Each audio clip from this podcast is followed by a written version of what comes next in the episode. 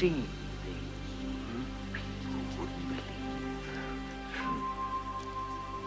Attack ships on fire off the shore of Orion. I watched C-beams glitter in the dark, nearly 10,000